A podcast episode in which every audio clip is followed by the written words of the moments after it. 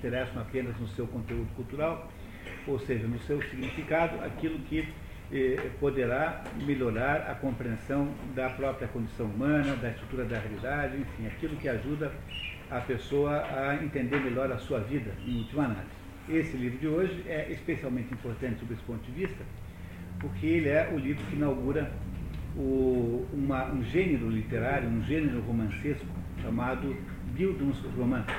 Bildungsroman, em alemão, significa romance de formação. A palavra Bildung é uma palavra difícil de traduzir em português, porque ela é um pouco educação, um pouco formação, tem uma porção de conotações simultâneas.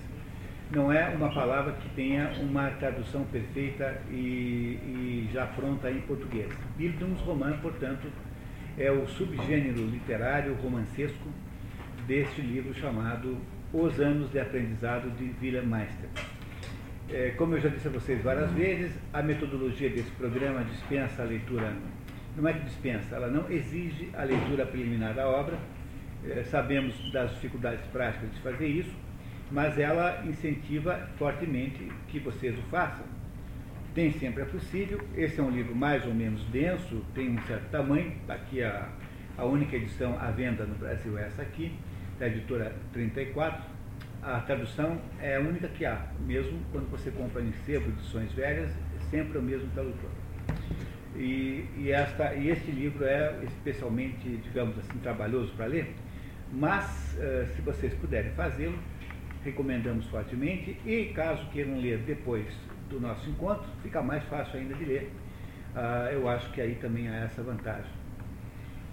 Esse livro é um dos livros mais impressionantes que eu já li na minha vida, ele não é um livro que é, ao qual é dada a importância devida, é um pouco menosprezado, de modo geral, é pela, ele tem pouca, pequena fortuna crítica. Não sei se você sabe o que é isso.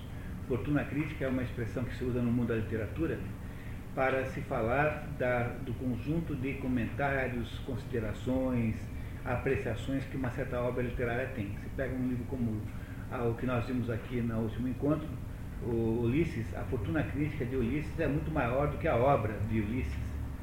É, mas desse livro a fortuna crítica é pequena. Não há muita gente que se interessou por entendê-lo. No entanto, é um livro de uma importância tão extraordinária que eu sou incapaz de, nesse momento, descrever e vocês certamente entenderão sozinhos quando a gente terminar o nosso esforço aqui daqui a quatro horas, que é o esforço de entender os anos de aprendizado de William Meister.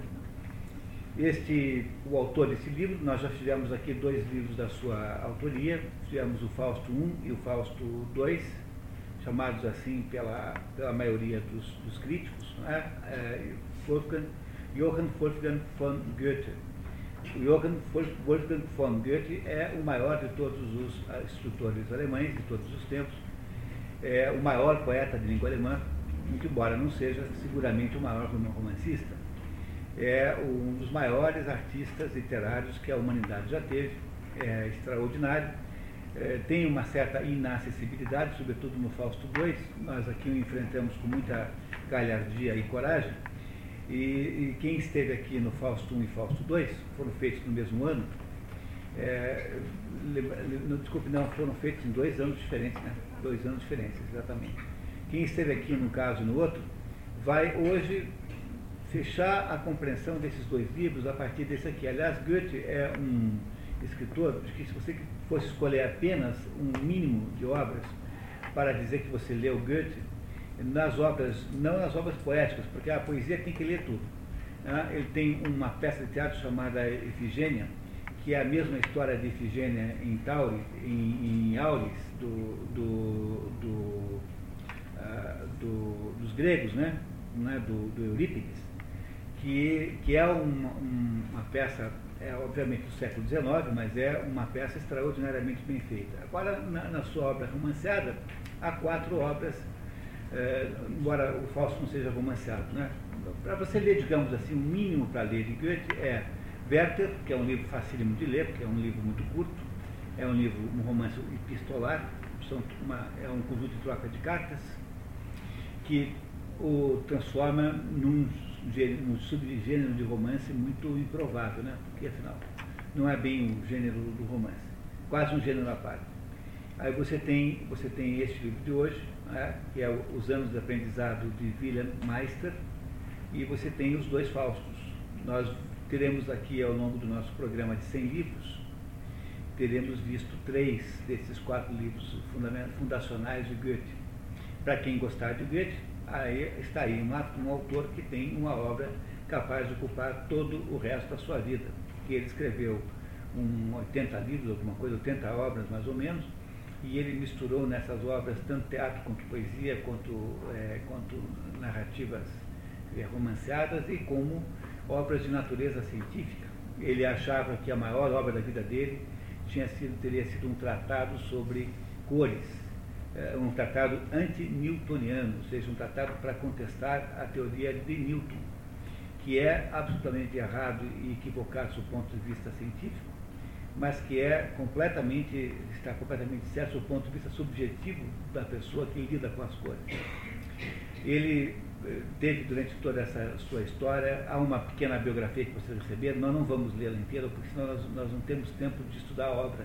Então eu gostaria de fazer aqui alguma, algum resumo da biografia que vocês receberam aí. Há uma cronologia da, do autor e da sua obra. cronologia essa, focada mais no Fausto do que em qualquer outra coisa.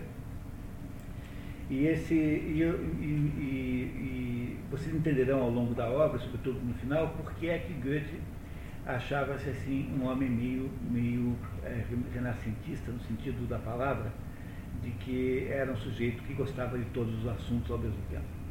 Depois nós entenderemos por que é? Goethe achava isso.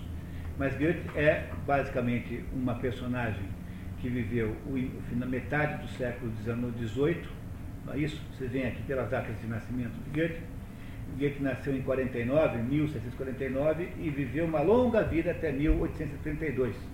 Viveu, portanto, a primeira metade do século XIX e a última, a segunda metade do século XVIII. Essa foi talvez a época mais conturbada da história da humanidade. Aí no meio, 1789, aconteceu a Revolução Francesa, que no caso da Alemanha, que era muito diferente do que nós chamamos de Alemanha hoje em dia, não teve o mesmo impacto que na França. A França é o mais antigo e o mais antigo e consolidado é, país europeu. Né?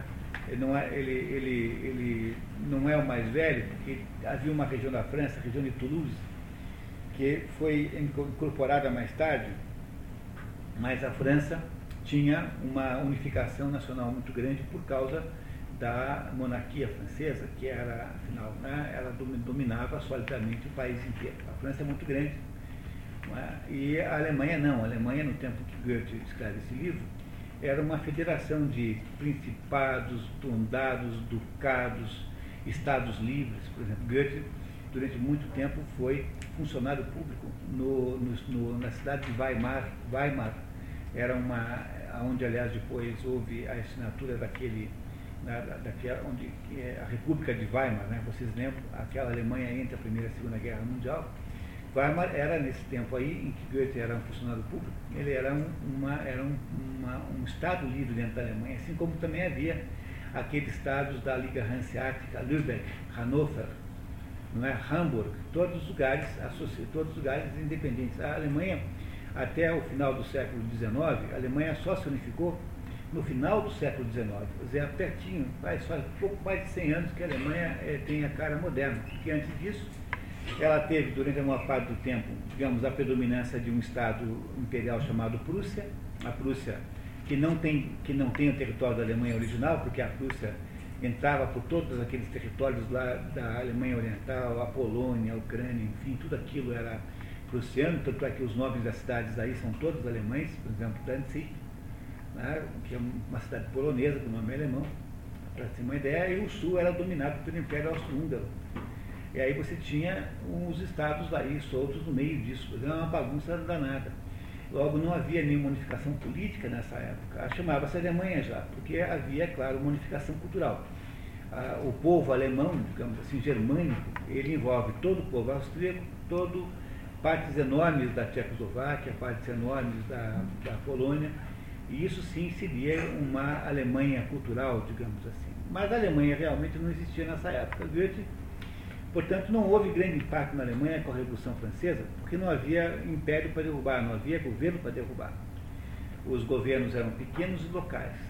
Mas houve algum impacto, porque a partir da Revolução Francesa começa então um processo é, pan-europeu de modificação das relações sociais que iria dar origem a todas as ditas democracias modernas, não é isso?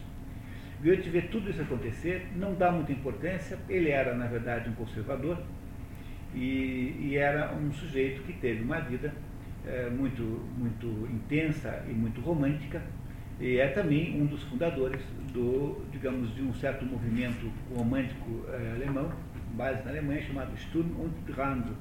Sturm und Drang, isso é um movimento é, romântico alemão, de que Goethe, é, junto com Herder, por exemplo, Schiller, foram, foram os grandes iniciadores, os grandes líderes Goethe viveu uma vida, portanto, de intensa importância. Ele, durante, em vida já, era alguém que tinha tanta importância que quando eh, Napoleão Bonaparte o encontrou, Napoleão Bonaparte tinha, tinha lido várias vezes o Werther, que é esse romance epistolar de Goethe, e quando encontrou Goethe, disse assim, voilà un homme, eis aí um homem. Napoleão Bonaparte o tinha em enorme conta. Veja, um homem que era elogiado por Napoleão Bonaparte em vida, não era pouca coisa. Né? Goethe teve uma enorme influência, enorme influência em vida. Não é, não é desses artistas que depois só são reconhecidos 300 anos depois de, de, de morto. Né? E é, por isso é que Goethe tem muita importância. Paradoxalmente, Goethe não é um autor muito lido. O Fausto é muito lido, é verdade, as crianças na escola na Alemanha aprendem vários trechos de cor. A poesia de Goethe é extraordinária, mas para poder aproveitá-la você tem que aprender alemão. Infelizmente não há solução para esse problema. Tecnicamente não tem jeito. Tá? Tem aqui o Goethe Institute em Curitiba. Certamente você encontrará lá os meios de aprender alemão. A, a, o Fausto II é praticamente ilegível, extremamente, raramente lido, quase ninguém lê Werther é a obra de maior sucesso, uma obra muito fácil, e é uma obra que, eh, paradoxalmente, eh, não nos parece eh, digna de tanta atenção, porque o Werther conta a história de um fulano, apaixonado pela Carlota, Charlotte, na verdade a, a, é uma história mais ou menos real. Goethe tinha lá uma paixão por uma mulher chamada Charlotte, e, e, e por não poder realizar a paixão por essa mulher, que é casada, ele mata-se, ele se suicida. Vocês não sabem a quantidade de suicídios que houve na Europa por causa desse livro. Todo mundo se matava junto. Você lia o livro e saía se matar. Não é? é mais ou menos quando você lê um livro do Luiz Fernando Veríssimo, por exemplo, você sai e vai se matar, mas por outra razão. Né? né? É o que como? Por causa do Werther. Quer dizer, nasceu na, na Europa uma espécie de juventude wertheriana, é, jovens românticos, românticos extremados, que andavam com as roupas, usavam as mesmas roupas que a personagem é, usava na história. Ou seja, houve uma verdadeira um movimento de moda de parecer com tão, a vida tão desgraçada quanto o Werther. Não é? Isso é quando eu digo para vocês que o Goethe teve uma importância gigantesca, é isso que eu quero dizer. E quase ninguém teve a importância vida que Goethe teve. Ele influenciou dezenas e dezenas e dezenas de outros escritores. Ele meteu-se na política alemã, ele envolveu-se com o teatro alemão, ele foi responsável por decisões políticas muito grandes ele acabou tendo uma importância que poucos escritores têm em vida. Muito poucos têm uma importância equivalente com, com esse, como essa de Goethe. Tanto é que o Instituto Goethe chama-se Goethe, podia chamar Instituto Schiller, e não chama Instituto Schiller. Por que é que se escolheu Goethe para o Instituto Goethe, que é uma, né, um braço de cultura alemã no mundo inteiro? É porque certamente aqui há, é, nesse homem, alguma coisa excepcional. Nem sempre a obra é muito clara. Essa aqui é uma obra muito é, clara, dá para entender perfeitamente. O, o, a dificuldade que tem esse livro é que ele é um livro é, de que você tem a sensação clara de estar já obsoleto em termos de linguagem. É um livro com a história é contada de um jeito que soa um pouco artificial. E isso é um mal do estilo goetheano, porque ele não é um grande romancista, ele é um extraordinário poeta.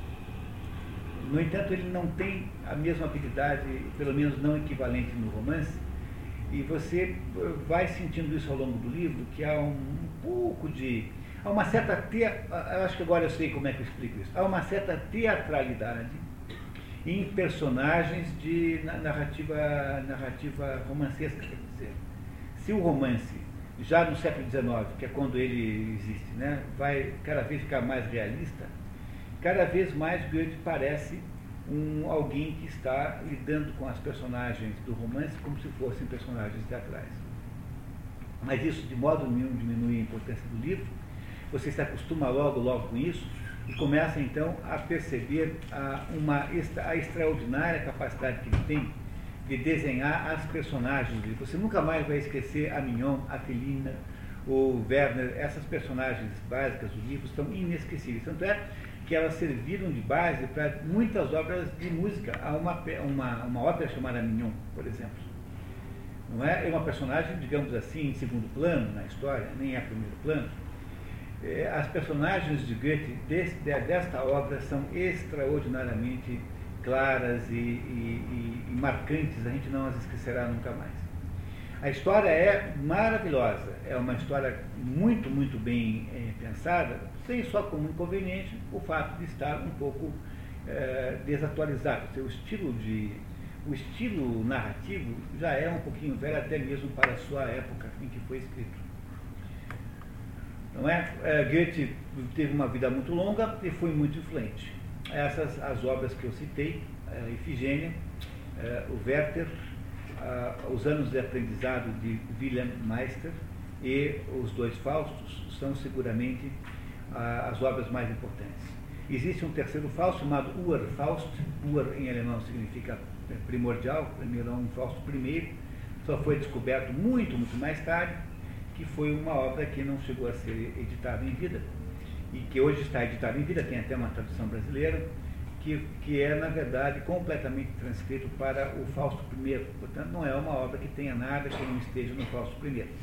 A mesma coisa acontece com o Fausto, com o William Meister, existe um Ur William, um Ur Meister, digamos assim, né? um, um Meister primeiro que se chamava os, uh, os, uh, o, a vocação teatral né? William, William Meisters Theatralische Sendung, a vocação teatral de William Meister, que, de William Meister, que nunca foi editado e que foi descoberto só em 1910, alguma coisa assim, que é a obra de onde nasceu essa aqui.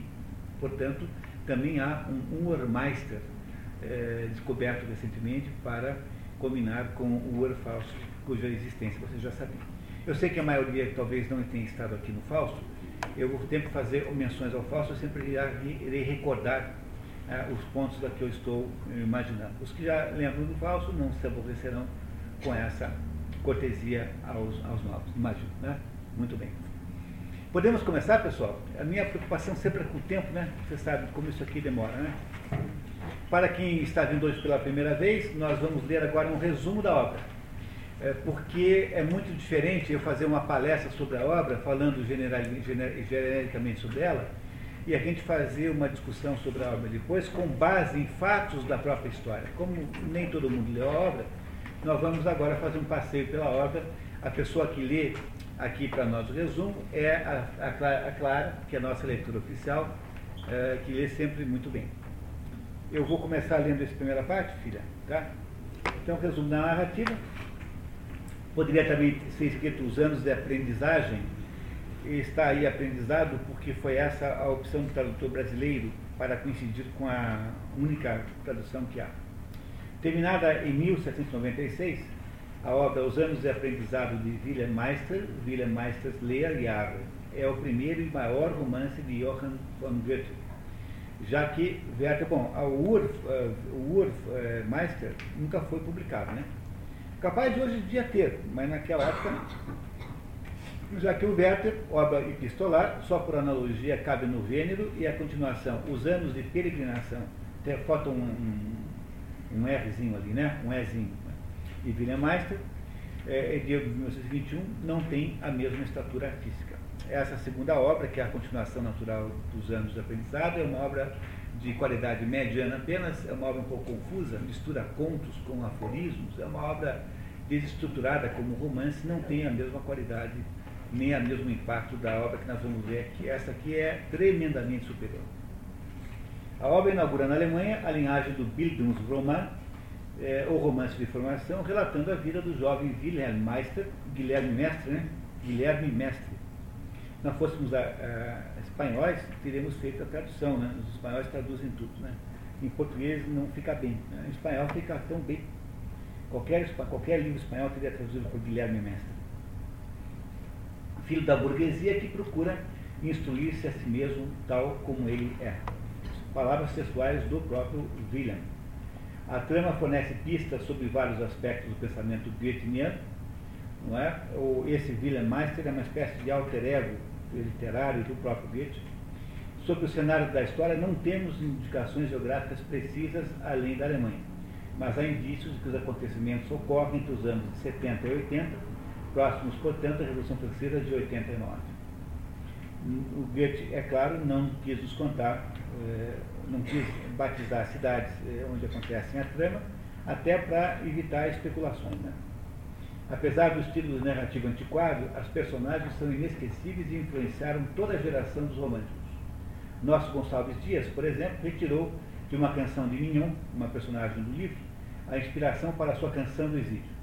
Quem estudas lá no die Zitronen glühen, em Dunkellaub die Goldoran glühen, você conhece a terra onde os limoeiros florescem, onde no, no, meio da folhagem escura os pomos de ouro brilham. É, é, minha terra tem palmeiras, onde canta o sabiá. É, essa, o exílio do, do Gonçalves Dias é uma é, paráfrase mais ou menos desta, desta poesia que cai na boca da Mignon dentro da obra. Então, aí vocês veem que não estou exagerando quando digo para vocês que de fato essa obra, que esse autor teve talvez a maior influência relativa do que todos os outros ah, em vida ainda. Ninguém influenciou tanto o mundo eh, cultural da sua época como Goethe influenciou.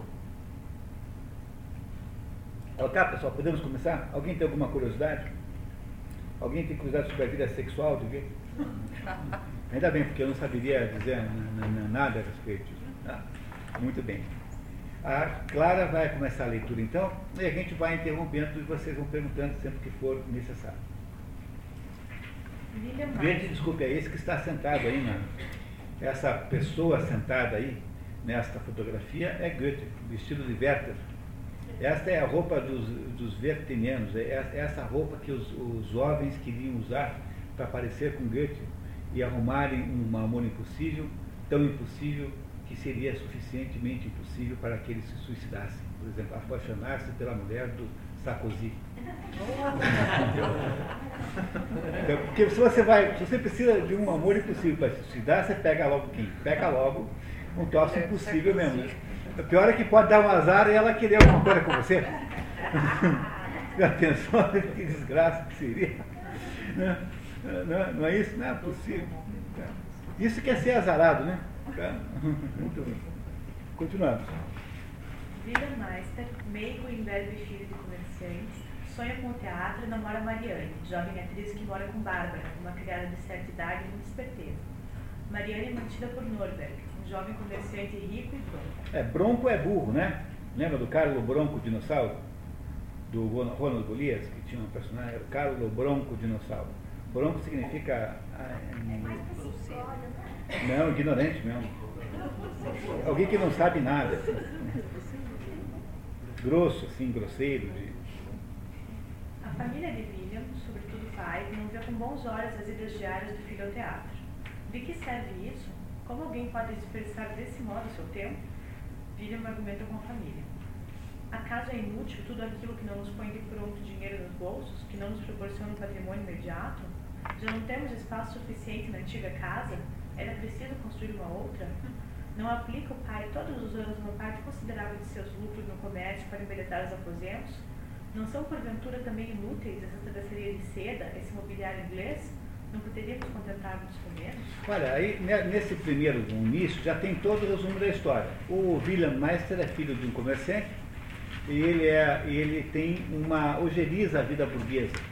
Aquela vida de alguém que tem. O que é uma vida burguesa? A vida de alguém que está preocupado em construir um patrimônio econômico, que está voltado para os negócios. Né? A vida burguesa é isso. Burguesa aqui no sentido técnico da palavra, sem nenhuma apreciação, ideológica do assunto. Né?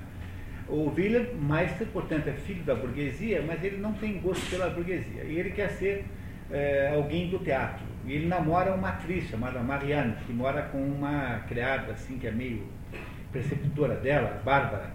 E o pai não acha aquilo bom. É? Quantas vezes na vida você não viu essa história?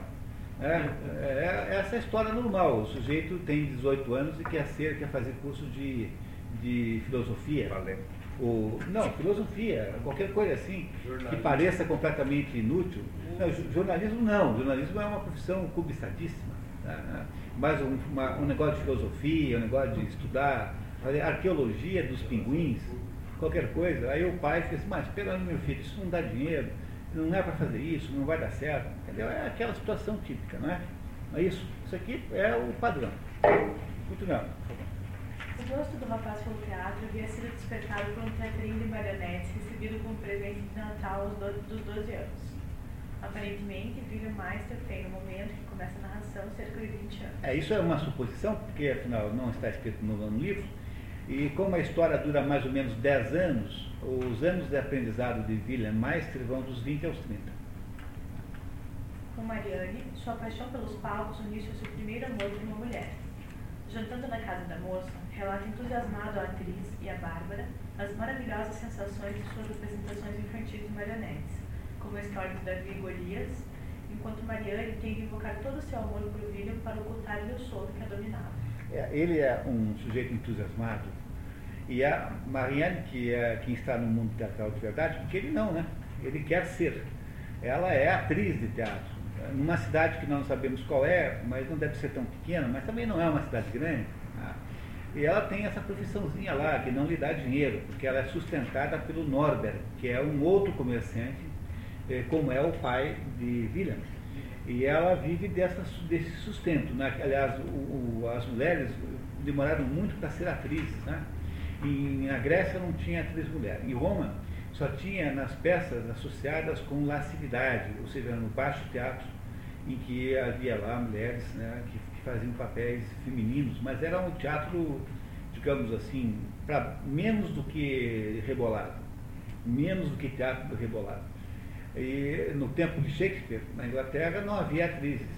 E as atrizes só começam a aparecer no mundo de verdade, com toda a força, no teatro clássico francês. Estão falando de 1700 por aí. Até então não havia atrizes. Ou seja, uma atriz, o problema da atriz é que a atriz tem sempre uma conotação de, digamos, de licenciosidade. Ou seja, a ideia, você lê Balzac, por exemplo, cada livro de Balzac tem uma atriz que é sustentada por um comerciante rico. O sujeito tem lá sua família, daí ele pega aquela atriz e a estabelece, a sustenta, coloca lá numa casa que ele aluga, dá-lhe um dinheiro e tal, e tem com ela um caso, assim, vai lá de vez em quando. Isso é a coisa mais comum na literatura antiga, isso, né? Essa Marianne está na mesma situação aqui agora. Ela é sustentada pelo Norberg, mas ela gosta mesmo é desse menino. Mas o, a diferença dos dois é que ele é muito infantil, não é? Não tem, você não tem essa sensação, porque ele vê o teatro assim de um modo muito poético e ela é, não tem paciência por isso, porque ela tem um realismo concreto, assim, ela deve ter uma idade próxima dele, mas muito mais madura deve ser, seguramente muito mais madura do que ele. E ele conta aquele negócio entusiasmado, o teatro de marionete, que é uma conversa meio infantil, né? Enquanto que ela morre de sono enquanto ouve. William continua o relato de suas descobertas teatrais. Estava plenamente convencido de que, tu, de que tudo aquilo que contado causava prazer haveria de produzir muito mais efeitos se representado. Tudo que ocorria diante de meus olhos também poderia ocorrer sobre um palco. Quando, na escola, nos ensinavam a história universal, eu anotava cuidadosamente, de modo particular, como alguém havia sido apunhalado ou envenenado. E minha fantasia descuidava da exposição e da trama e acorria o interessante quinto ato. É, porque o quinto ato é onde acontece o final da história. Então ele só fazia os quintos atos, porque é onde alguém morre, onde alguém casa, enfim, onde acontece a ação final. Queria dedicar ao palco toda a minha atividade, Nele encontrar toda a minha felicidade e satisfação. Ainda me recordo de um poema, que deve estar aqui nos papéis, no qual a musa da tragédia e outra figura de mulher, em que eu personificar o comércio, disputavam renitentemente minha valiosa pessoa. Com que inquietação retratei a velha matrona. Desculpe, veja só, ele, tá, ele disse que tá, duas mulheres disputavam a pessoa dele. Uma, uma que ele chamou de comércio, não é? E a outra, a musa da tragédia. Ou seja, uma é uma personagem teatral e a outra é o comércio. As duas querem ficar com ele. E ele tem que decidir qual é a vida que ele vai ter. Com que inquietação retratei a velha matrona? O comércio, comércio. Com a roca na cintura, as chaves a seu lado, os óculos sobre o nariz, sempre atarefada, sempre inquieta, ranzinza e laboriosa, miquenta e intolerável. Miquenta é quem é dado a nicas.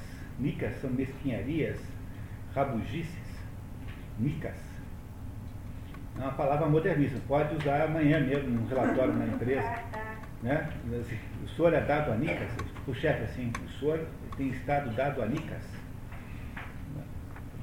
Quão miseravelmente descrevia a condição daquele que tem de se curvar à vergasta alheia e ganhar com o suor do rosto sua servil jornada. Que diferença quando surgir a outra? É que visão, tem um errinho, um errinho ali. Que visão para um coração aflito.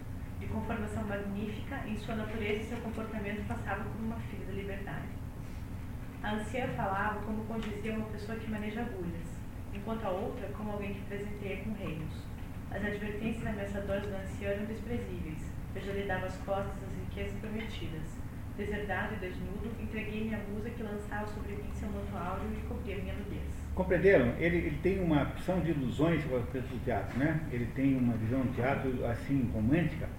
Ele tem 20 anos falando isso a uma namorada, né? Tem uma namorada que ele namora de fato, a Mariane, e ela está ali no teatro verdadeiro ouvindo aquele menino de 20 anos falar tudo isso para ela. Deve ter uns 18, mais ou menos, essa Mariane, 17, 18. É, não sei se, o que, se vocês conseguem fazer isso, mas os homens aqui podiam agora, por um minuto, colocar-se no papel de mulher e imaginar é, essa situação como mulher, né? Você tem 17, 18 anos e o seu namorado é um sujeito que tem essa visão do teatro que você que está lá dentro do teatro não tem, né? Você não acha que é assim, mas não parece uma coisa um pouco romântica demais para, para uma mulher aceitar como um projeto de existência prático assim? Bom, não sei, vamos ver como é que isso vai dar. Naquele momento, William vivia a ilusão de abrir-se diante dele um mundo novo, mais rico em magníficas perspectivas. Acreditava entender o claro sinal do destino, que através de Marianne lhe estendia a mão para arrancá-lo aquela arrastada e inerte vida burguesa, da qual muito desejara se libertar. Duvido que, nenhum, que haja aqui uma pessoa nessa sala que não tenha tido essa mesma experiência com 18 anos a ideia de que você está prisioneiro de uma vida estúpida, burguesa, convencional, e que você gostaria de procurar uma vida que fosse real, verdadeira. Aí alguns de vocês foram para, foram para, eh, como é que é, botaram um sleeping bag na, não é isso, né, nas costas, os outros montaram com de rock, os outros resolveram fumar maconha, o outro fez não sei o quê, o outro fugiu de casa, não é assim? Todo mundo fez isso, não é? Depois um dia vocês descobriram que o sonho acabou. É? Mas como diz o sol, como diz o Solda, o sonho acabou, mas ainda tem cookie. né? O sonho acabou, mas ainda tem cookie, né? diz o sol. Tá. Continuando. Deixar a casa paterna e os seus parecia-lhe fácil. Era jovem e novato no mundo, e o amor cobrava-lhe ânimo para percorrer as distâncias à procura da felicidade e satisfação. Não tinha mais dúvida alguma de que fora destinado para o teatro. Parecia-lhe mais próximo o nobre objetivo a que se propusera, contanto que procurasse alcançá-lo ao lado de Mariane, e com pretensiosa modéstia percebia nele o excelente ator, o criador de um futuro teatro nacional, pelo que tanto ouvira as pessoas suspirarem. Ele acha que a vocação dele é o teatro e acha-se potencialmente um sucesso. A moça, por sua vez, compartilhava de certo modo a ilusão de William, mas no fundo, nem no peito mesmo de William, nem nas próprias asas de seu amor sentia-se protegido. É aquilo que eu perguntei para vocês. Será que vocês vocês, se fossem mulheres, né, os que não são aqui presentes, né, né, vocês imaginariam que um namorado de 20 anos que tem um projeto de virar ator, se essa é uma perspectiva assim concreta de vida, é aceitável? Bom, muito bem. Vamos ver como há opiniões contrárias à decisão do, do William. Vamos ver. Como compensação àquele entusiasmo, seu amigo Werner, antigo companheiro de infância, censura William por ainda manter ilusões com relação ao teatro e faz elogio do comércio. Que panorama nos oferece a ordem com conduzimos nossos negócios? Permite-nos abarcar a todo momento o conjunto, sem que tenhamos de nos embaraçar com as minúcias. Que de vantagens não proporcionam ao comerciante as partidas dobradas, é uma das mais belas invenções do espírito humano e todo bom gestor deveria introduzi-las em seus negócios. Partidas dobradas é a metodologia da contabilidade. Você, todo lançamento contábil sempre tem que ter um lançamento equivalente a ele, contrário. Não é? Então, se sair um dinheiro do caixa, tem que ter uh, para onde você tem lá, por exemplo, você fez, pagou os funcionários. Então, o registro no pagamento de funcionários representa um registro contrário no caixa. É? É, é, um, negócio genial mesmo, maravilhoso inventado pelo Luca Pacioli, que era um italiano da, da, do Renascimento, uh, mas o Werner, que é amigo dele, amigo de infância, acha que a poesia da vida não está no teatro, mas está nas partidas dobradas. Né? Ele acha, portanto, tem a posição exatamente contrária do Wilhelm Meister, porque ele acha que a vida que tem sentido é a vida comercial, que esse negócio de teatro é coisa assim para gente que não tem o que fazer. Perdoa-me, disse William, rindo. Começas pela forma, como se ela fosse o fundo. Mas, em geral, com todas essas somas e todos esses balanços, as pessoas se esquecem do verdadeiro resultado da vida. Werner conta que o amigo acabará tomando gosto pelo mundo dos negócios e descobrirá que muitas faculdades do espírito também encontram nele seu livre jogo. Veja, Werner acha que as faculdades do espírito também estão no mundo do comércio pais de William e de Werner são parceiros nos negócios, apesar de suas diferenças. O velho Meister tem inclinação natural para o luxo, enquanto o velho Werner, que mora numa casa obscura e sombria, prefere comer e beber bem, independentemente do preço da baixela. Então vocês compreendem, são dois homens maduros, sei lá, alguma coisa como 40, 50 anos, cada um com um filho, um chama-se William Meister e o outro chama-se alguma coisa que não sabemos o que é, o primeiro nome, Werner. Werner é o sobrenome do segundo. Ah, esses dois são amigos de infância e os pais são parceiros de negócio. Os dois comerciantes decidem enviar William em missão comercial, cobrar dívidas, renovar antigas relações e estabelecer outras novas. Do seu ponto de vista, o rapaz vê naquela viagem uma libertação. Promete a Mariane arranjar uma colocação no mundo do teatro e voltar para buscá-la. Mariane reage enigmaticamente e com lágrimas. William pergunta-lhe se não haveria motivo para se crer pai. Ela responde com um suspiro e um beijo. E picar, pessoal. Pensa, coloque-se no lugar da Mariana. Né? Imagine que ela seja grávida, como até o outro. O seu, seu homem desconfiou, seu William mais desconfiou que estava grávida, é, devia ter alguma, alguma gravidez meio evidente. Né? Então, uma moça grávida que tem dois namorados, um que é um sujeito rico, que a sustenta, e outro é o William Meister, que é um menino que vai inventar uma viagem para arrumar um emprego no teatro e vir buscá-la. Compreenderam o ponto de vista da Mariane? Então, continuando. Mariane, na verdade, está dividida entre seus dois amantes, William e Norbert. O primeiro ela ama, mas o segundo a sustenta. O que posso querer? replicou Mariane. Estou desgraçada, desgraçada para o resto de minha vida. Eu o amo, ele me ama. Vejo que terei de me separar dele e não sei se poderei sobreviver. Norbert está para chegar. Norbert, a quem devemos tudo o que somos e sem o qual não podemos passar. William não dispõe de muitos recursos e nada pode fazer por mim. Não, não é difícil a situação da moça? Muito bem. Bárbara não acredita no plano de William de se dedicar ao teatro. Mãos vazias, já temos quatro. É. De pobre já basta as duas. Né? Mas Mariana está grávida e precisa escolher um pai para a criança. Nessa época, é difícil saber quem é o pai das crianças, porque você não tem esse negócio de DNA. Tal. Ela está grávida, ela pode imputar né, essa, a, digamos, o, a honra da paternidade a qualquer um dos dois. Não é? Bárbara toma frente. Felicito-lhe pelo filho, pois há de ter um pai rico. Numa pequena viagem a H para buscar o cavalo para sua grande missão comercial, William envolve-se circunstancialmente com o caso da fuga de uma moça da cidade com Melina, um ator. O casal é capturado e liberado pelo juiz, após rigorosa defesa da liberdade feita pela moça. Curioso pelo mundo do teatro, William conversa com Melina. Para seu espanto, o ator declara estar pensando em abandonar os palcos e aceitar o emprego burguês. William reage. É uma estranha decisão, com a qual não posso concordar, pois, sem uma razão especial, não é recomendável alterar o modo de vida que se adotou. Ademais, não conheço nenhuma outra profissão que ofereça tantas e tão atraentes perspectivas quanto a de um ator. Vê-se que o senhor nunca foi um. é, entendeu aquele problema? Né? Não é isso? É igual aquele negócio, né? Na praia está o pessoal na praia e tem lá um iate para fora. Aí o pessoal da praia fala assim, ai, como eu queria estar naquele iate nesse momento. E o pessoal do iate fala assim, ai, como eu queria estar na praia nesse momento. Porque todo mundo pensa que a grama do vizinho é melhor. Ou seja, o, Melina, que é ator de verdade, está dizendo que vai desistir daquilo. E o William Maestro dá uma, uma esculhambada dizendo, oh, mas que coisa, como é que você faz uma coisa dessa? Como é que você pode desistir de uma coisa com uma profissão tão bonita como essa de ator? Não é? Não é isso? Ele nunca foi ator de verdade, ele só organizava o teatrinho de marionetes até agora. Né? Ele tem 20 anos e organizou dos 12 aos 18 o teatrinho de marionetes. Em casa, né? Teatrinho de marionetes doméstico. Então. Na volta da pequena viagem, Werner o espera para ter com ele séria, importante e inesperada conversa sobre as visitas notórias de William a uma atriz. William incomoda-se com aquela intromissão e ele força os cuidados nos encontros seguintes com Marianne, nas vésperas de sua grande viagem escreve uma carta para a moça, comunicando que o plano está traçado e iria executá-lo com toda serenidade. Na carta, entre outras coisas, consta: Conheço o diretor Cedlo e minha viagem me leva direto a ele. Há um ano vem ele sonhando em incutir a seus atores um pouco de minha vivacidade e da alegria que me proporcionou o teatro. E estou certo de que serei bem recebido, pois em tua companhia teatral não pretendo ingressar por mais de uma razão. Além do que, Cedlo está tão longe daqui que a princípio posso manter em segredo minha resolução. Não demorarei para encontrar ali uma remuneração razoável. Verei o que quer o público, conhecerei a companhia, a companhia teatral e então voltarei para te buscar. Parece realista esse plano?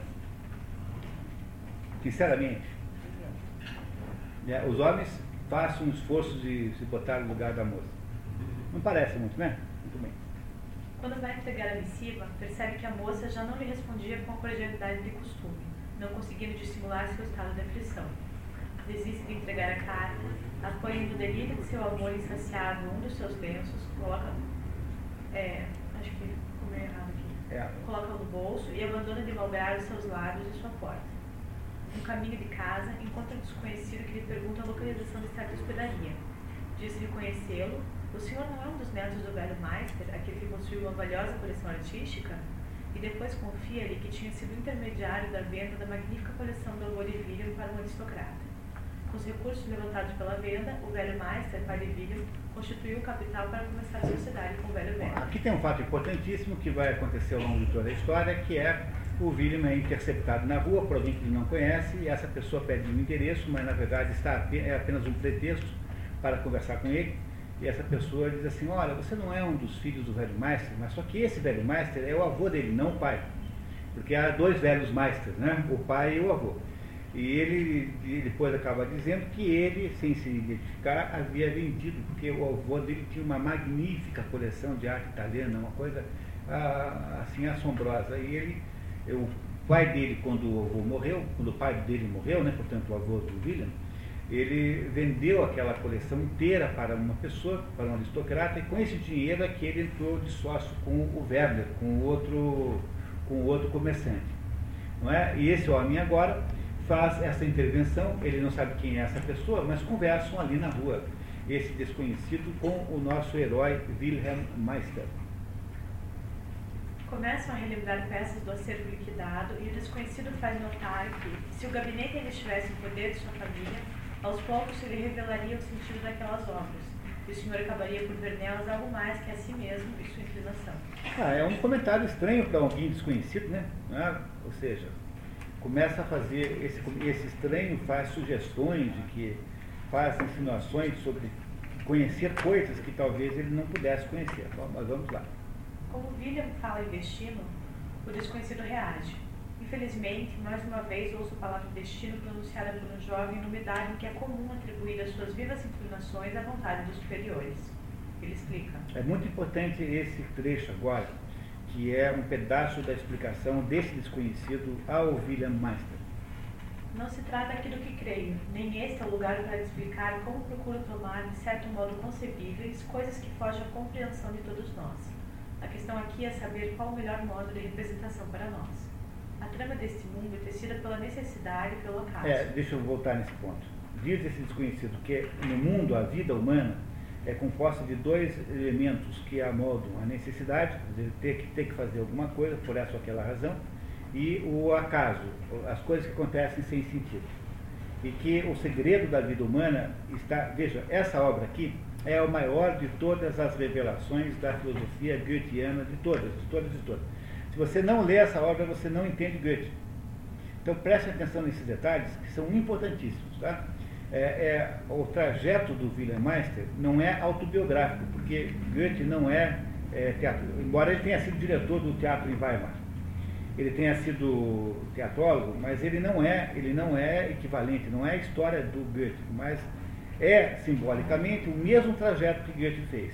Tanto é que Goethe dizia que o Wilhelm Meister era o seu, a sua, a sua existência é, transposta para o teatro, ou seja, ele Goethe achava-se é, completamente representado no William Meister como concepção de mundo. Portanto, aqui há preciosidades para compreender o goetismo, que depois nós vamos debater no final. É? Então, a primeira coisa que diz este homem, esse desconhecido, é que a vida é tecida pela necessidade e pelo acaso, que são as forças centrais da vida. No entanto, a razão do homem se situa entre os dois e sabe dominá-los. Ela trata o necessário como a base de sua existência. Sabe desviar, conduzir e aproveitar o acaso, e só enquanto se mantém firme e inquebrantável é que o homem merece ser chamado um Deus na Terra. Quem viu, leu o Fausto 2, está vendo aqui o Fausto 2 inteiro nessa conversa. O Fausto 2 está aqui. Infeliz aquele que, desde sua juventude, habitua-se a querer encontrar no necessário alguma coisa de arbitrário, a querer atribuir ao acaso uma espécie de razão, tornando-se mesmo uma religião seguida. Infeliz é aquele que se subordina ao destino, não é? Que é, deixa o destino mandar na sua vida que seria isto se não renunciar à própria razão e dar ampla margem às suas inclinações? Mesmo quando são ruins. Por exemplo, você acha que o seu destino é pecar. Pronto. Entendeu? Aí o sujeito que acha que o seu destino é pecar, vai pecar mesmo. Né? Você acha que o seu destino é tomar um porco todo dia? Aí você subordinou a sua vida ao seu destino, você não faz mais nada contra. É isso que ele acha, que está errado fazer isso. Esse desconhecido falando para. Desconhecido está falando o que Goethe acha que é certo, tá? No entanto, vamos esperar depois para ver a interpretação. Imaginamos piedosos enquanto avançamos, vagando sem refletir, deixando-nos determinar contingentes agradáveis e acabamos por dar ao resultado de uma tal vida vacilante o nome de uma direção divina. A gente se deixa levar pelas circunstâncias depois ele diz que é a vontade de Deus. Entenderam? Tudo isso é o contrário da filosofia de Goethe, do que ele acha que é o certo fazer. Isso é o contrário. Contrário do que Goethe acha que está certo. Esse sujeito aí que está falando, está falando como se fosse Goethe nos contando o que ele pensa que é certo. Tá? É isso, está tá, tá nos contando o que ele acha que devia ser. Tá? Então não o contrário. É, o, não, é, quando, quando esse desconhecido fala assim, eu acho que a maioria dos homens se deixa levar pelo destino e transforma o destino numa religião. Isso é, Goethe acha isso abominável. Não é? Então, esse sujeito que está falando, que ele será o primeiro de diversos personagens que vão entrando na vida do Wilhelm Meister, são todos é, porta-vozes da filosofia de Goethe. Todos esses que entrarão são porta-vozes da filosofia de Goethe. Ok? Vocês entenderão isso com facilidade, vai, vai ficar claro. O desconhecido completo. Só me anima o homem que sabe o que é útil a ele e aos outros, e trabalha para limitar o arbitrário. Ou seja, que não se deixa ser, não deixa se tornar vítima das circunstâncias. Sim, mas o Goethe acha isso abominável. Ele acha que só anima o homem, o Goethe só anima o homem. O desconhecido é o Goethe, tá? Só me anima o homem que sabe o que é útil a ele e aos outros. Esse é o homem certo e trabalha para limitar o arbitrário. Quer dizer, aquele sujeito que trabalha para tornar o arbitrário, o arbitrário aqui nesse sentido é, é o, o, o, a, decisão, a decisão pela decisão, não é? ou seja, que não faz qualquer coisa por fazer, só porque lhe deu na cabeça. Isso que Goethe pensa que é bom. E esse desconhecido está dizendo isso aqui exatamente. Tá certo? Ok, continuamos. Antes de voltar para casa, vai mais uma vez à casa de Mariane e logo se sentiu mais calmo beijou o ar de metal que usavam para bater a porta, beijou aquela choleira que seus pés pisavam ao entrar e sair, aquecendo-a com o fogo de seu peito. Surpreendentemente, distanciando-se, William viu um vulto confuso deixando a casa de Marianne. Quem que é? É o Norberto. Norberto. Parou, piscou os olhos e antes de se encher de coragem e correr em seu encalço, o fantasma já havia desaparecido. Já em casa e atormentado, descobre junto ao lenço de Mariane um bilhete erótico de outro homem para a moça, de cuja conivência a redação não deixava a menor dúvida. Lembra que ele pegou o lenço antes de ir embora, o lenço da moça? Pois é, junto com o lenço havia um bilhete erótico do outro, que era um bilhete assim, ah, vou levar desta vez um negligê diferente para você, tal. Quer dizer, não dava como ele não perceber que havia de fato, e de fato havia um caso entre a moça e, e esse Norbert. Não, é? não era nem um bilhete, assim, digamos, de conquista, era um bilhete entre, né, de que havia um compromisso. Havia fato consumado. Muito bem. Tá, continuando. O narrador dispensa detalhes da dor e miséria que se abateram sobre o nosso infeliz amigo e nos conta que a decepção amorosa contamina toda a vida do rapaz que se volta inteiramente para a vida comercial, como se sua paixão por Mariane e pelo teatro tivessem morrido juntas. Para a sombra de seu amigo e satisfação plena de seu pai, não havia ninguém mais ativo que ele no balcão e na bolsa, na loja e no empório. Incumbia-se das correspondências e contas e tudo mais que exigiam, despachando-as com a máxima aplicação e zelo. Viu só? Quer dizer, com a, com a morte daquela paixão, com aquele impacto na, na vida amorosa, ele também perdeu, de alguma maneira, o amor pelo teatro naquele momento. Mesmo contra a vontade de Werner, William atira ao fogo as lembranças guardadas de Marianne e seus cadernos com escritos de poemas. Estou dando prova, disse William, de que levo a sério minha renúncia a um ofício para o qual não nasci. William Master finalmente parte para sua grande viagem, agora reduzida à missão comercial. Ele atravessava vagarosamente várias montanhas com a sensação de prazer supremo na pequena Horton, assiste à encenação de uma comédia. É o único lugar citado em todo o livro, o único nome de cidade citado é esse. Em outro alegre, alegre povoado rural, encontra uma trupe de saltimbancos, acrobatas e prestidigitadores. Entre eles, uma jovem criatura que, em princípio, não pôde atinar se devia tomá-la por um menino ou por uma menina. Esta é a Mignon. Há, frequentemente em verde, situações de ambiguidade sexual muito fortes, muito, muito fortes. É, quase todos os livros têm é, aqui, especialmente nesse, a Mignon é uma criatura meio andrógena, uma menina, se veste como menino, tem comportamento de menino, e é uma, talvez a personagem mais interessante do livro, embora não seja central, mas é quase a mais interessante. Uma moça pede sugestivamente um ramalhete, que um menino loiro entrega. Mais tarde, na hospedaria, William descobriria que a moça era Feline, que com Laertes era remanescente de uma companhia de teatro que havia falido no local, perdendo seu acerto para creditores. O casal era incomum. Ele profundamente misógino por conta de uma decepção amorosa. Ela de natureza ligeira e dada a imitações. É, ela era aquilo que a gente chamaria de doidivanas. Essa filhinha é um tipo irresponsável, assim, namoradeira, que tem vários namorados ao mesmo tempo, não tem muito escrúpulo. É um tipo assim que para a época parecia um pouco escandaloso. Até hoje eu acho que parece um pouquinho escandaloso, para ser bem sincero. A criança enigmática revela-se uma menina, Mignon, com 12 ou 13 anos, cuja aparência ficou profundamente gravada em William. Quando Mignon, que não queria se apresentar, é espancada pelo dono do circo, William assume sua defesa e a compra do homem que lhe propõe. Pague-me o que me custou sua roupa e fique com ela. Podemos chegar a um acordo ainda esta tarde. Mignon acabou custando a William 30 talheres. Sobre ela, que falava um alemão canhestro, entremeado de francês e italiano, o dono do circo só informou ser irmã do falecido Grande Diabo, um artista da frente.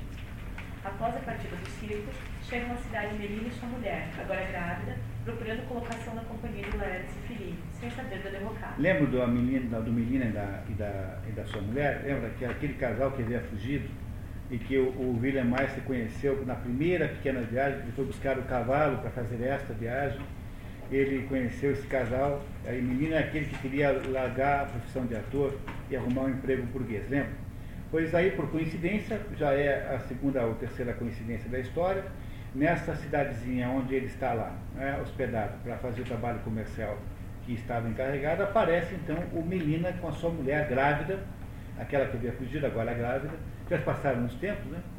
E eles então se juntam lá, aqueles dois que já estavam lá, que eram Laertes e a Filine, que eram os únicos remanescentes de uma trupe de teatro que havia falido ali na cidade e havia tido uh, todo o seu equipamento tal havia sido, havia sido é, é, penhorado lá para os credores. Um velho ator ranzinza que William já havia visto contracenar com Marianne chega à cidadezinha e transmite notícias terríveis da moça grávida, foi expulsa da companhia de teatro e abandonada numa estalagem miserável. William sente remorso por Marianne e um sentimento paternal por Mignon. Junto com o velho, vem suas duas filhas e uma atora que todos chamavam de pedante, por causa de seus papéis costumeiros. Logo, aí já há uma já aí há um ponto passado, né? O, uma, uma, um conhecido comum conta para William Meister que a Marianne havia sido expulsa do teatro, lá da companhia, e que estava vagando por aí, que ele não sabia do paradeiro dela. Feline e Laerte, e Mulher, Mignon e William resolvem fazer uma excursão náutica. Com eles, sobe no barco um desconhecido de belo porte, que por seu traje e aparência respeitável poderia ser tomado por um eclesiástico. Mais um desconhecido, mais uma pessoa estranha se agrega ao grupo. Como os atores brincam de representar a bordo, o desconhecido escolhe o papel de um pároco rural e junta-se ao grupo. No local da refeição, o William e o desconhecido travam diálogo sobre o destino e o talento. Mas o gênio, replicou William, não há de se salvar por si mesmo. Não há de curar sozinho as feridas que ele próprio se infligiu. É, a história é a seguinte: o, o William dizia que o gênio é o sujeito que pode errar os montes, e, e isso não tem nenhuma importância, porque, como ele é um gênio, ele irá facilmente recuperar tudo depois. O desconhecido não é da mesma opinião. Reparem que o desconhecido argumenta para. Lembrem sempre que quando o desconhecido está falando, quem está falando é o Goethe, dizendo o que é que ele pensa sobre a vida. Tá? Muito bem, continuando. De jeito nenhum, respondeu o outro, ou quando muito, de maneira insuficiente, pois que ninguém creia poder sobrepujar as primeiras impressões da juventude. Se cresceu numa liberdade digna de louvor, cercado de belos e nobres objetos, convivendo com homens bons. Se seus mestres ensinaram que primeiro devia saber para compreender mais facilmente o resto. Se aprendeu aquilo que nunca precisará de aprender, e se seus primeiros atos foram dirigidos de modo a poder no futuro praticar mais fácil e comodamente o bem, sem ser obrigado a desacostumar-se do que quer que seja, então esse homem haverá de levar uma vida mais pura, mais perfeita e mais feliz que um outro que houvesse dissipado na resistência e no erro suas primeiras forças da juventude. Fala-se e escreve-se muito sobre educação, mas não vejo senão uma pequena parcela de homens capaz de compreender e levar a cabo o simples, porém grande conceito que encerra em si todos os demais. Compreenderam? Olha só, o pequeno e grande, o grande, simples e grande conceito que encerra em si todos os demais. Esse é o conceito central da filosofia de Goethe, que nós vamos depois entender bem qual é. Não é? Portanto, esse desconhecido acha que uma vida desperdiçada até os 40, assim, até os 40 você ficou vendendo drogas na parte da Tiradentes. Um sujeito que até os 40 anos viveu tomando crack todo dia, ficou vendendo droga, não terá uma, um futuro tão bom quanto alguém que acertou a vida rápida. É isso que ele está dizendo. Mesmo que seja um gênio, né, pode desperdiçar a vida igualmente. Né? É bem possível que seja verdade, disse William, pois todo homem é limitado demais para querer educar o outro à sua própria imagem. Felizes aqueles de quem se encarrega o destino, que a todos educa à sua maneira. Pronto, aí o William diz assim, não, mas o destino é que educa. A segunda vez que ele fala em destino, lembra? Não é a primeira vez que ele falou em destino, o outro discurso falou assim, mas peraí, calma, eu estou assustado com você. É é, não, você é mais um jovem que eu vejo falar em destino. É, novamente ele fala em destino. Né? E esse também não quer saber de destino. Repare. O destino, replicou o outro, sorrindo, é um preceptor excelente, mas oneroso. Eu preferiria ter meu julgamento de um mestre humano. Está vendo? Olha, eu preferia ter meu julgamento. É melhor do que o destino, é um professor bom nessa vida. O destino é um professor muito mais cruel, muito mais implacável e muito mais custoso do que um professor humano que queira fazer bem para você. O destino, a cuja sabedoria rendo total respeito, tem no acaso, por meio do qual age, um órgão muito canhoto. Canhoto significa incapaz, é, incompetente. Pois raras são as vezes em que este parece realizar com acerto e precisão que ele havia determinado. Este me parece um pensamento muito singular, replicou o filho. De maneira alguma. A maior parte das coisas que ocorrem no mundo justifica a minha opinião. Não é fato que muitos acontecimentos mostram ao princípio um grande sentido e acabam sempre por resultar algo insignificante? O senhor está caçoando. Olha só que ironia, né? Não é? Quer dizer, o, o projeto do William Meister de, de ser o grande ator não poderia redundar em alguma coisa insignificante? É isso que ele está dizendo. E o William Meister está metendo a carapuça na cabeça nesse momento. Mas não é o que ocorre, prosseguiu o outro. Com todos os indivíduos, suponho que o destino tivesse escolhido alguém para se tornar ator. E por que não haveria ele de nos prover também de bons atores? Digamos que, por um infortúnio qualquer, o acaso conduzisse nosso jovem homem a um teatro de marionetes, onde não poderia deixar de tomar parte em algo insípido, de achar suportável e até mesmo interessante algo disparatado, de receber assim, sob um aspecto errôneo, aquelas impressões infantis que nunca se esvaem pelas quais nunca deixamos de sentir um certo apego. A conversa ficou assustadora agora, porque o sujeito está falando da vida dele e ele nunca viu, ele nunca viu essa pessoa na vida.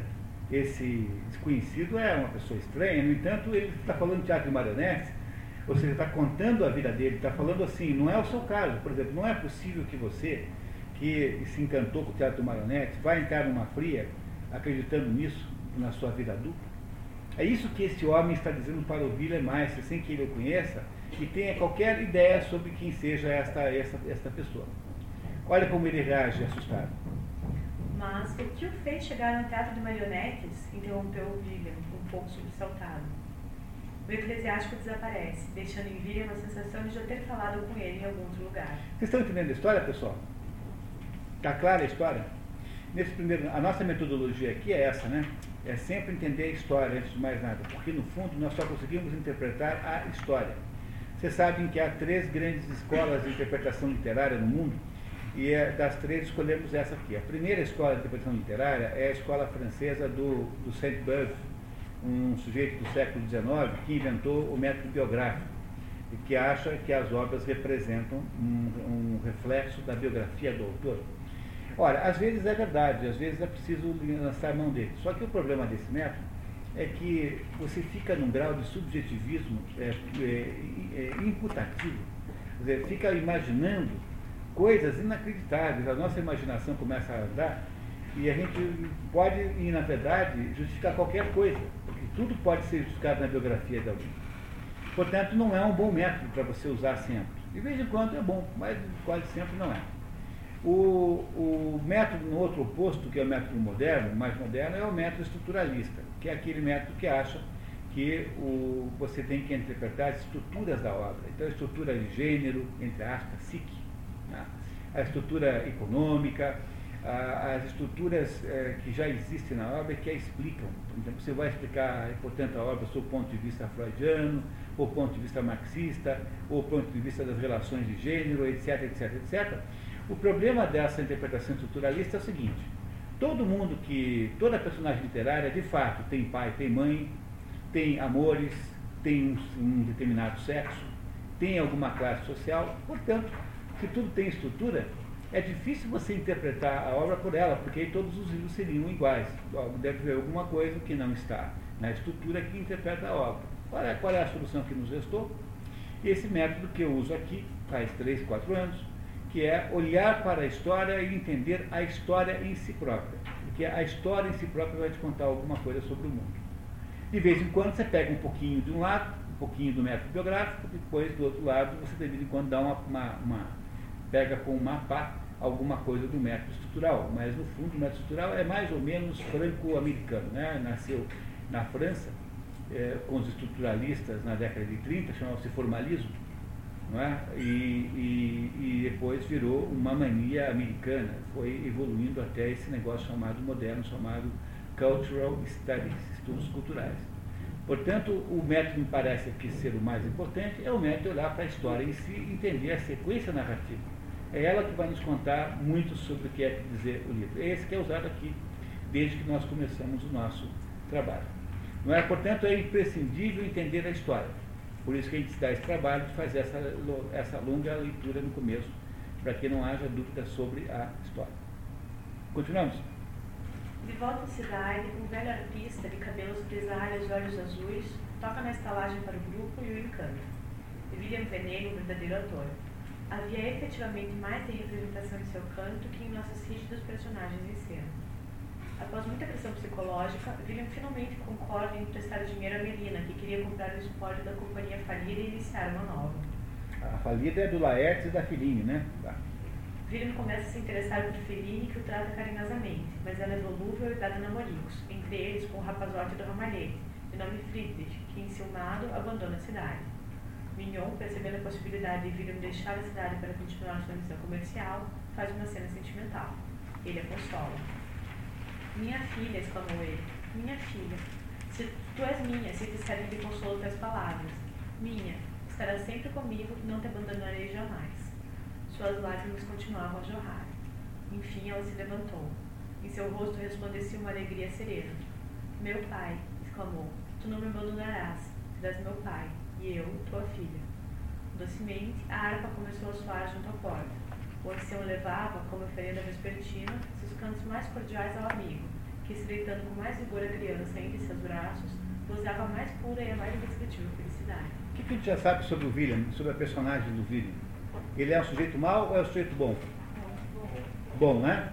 Ele é um sujeito assim, é uma, é uma pessoa, é, é, um sujeito é, realista ou um pouco sonhador, um pouco.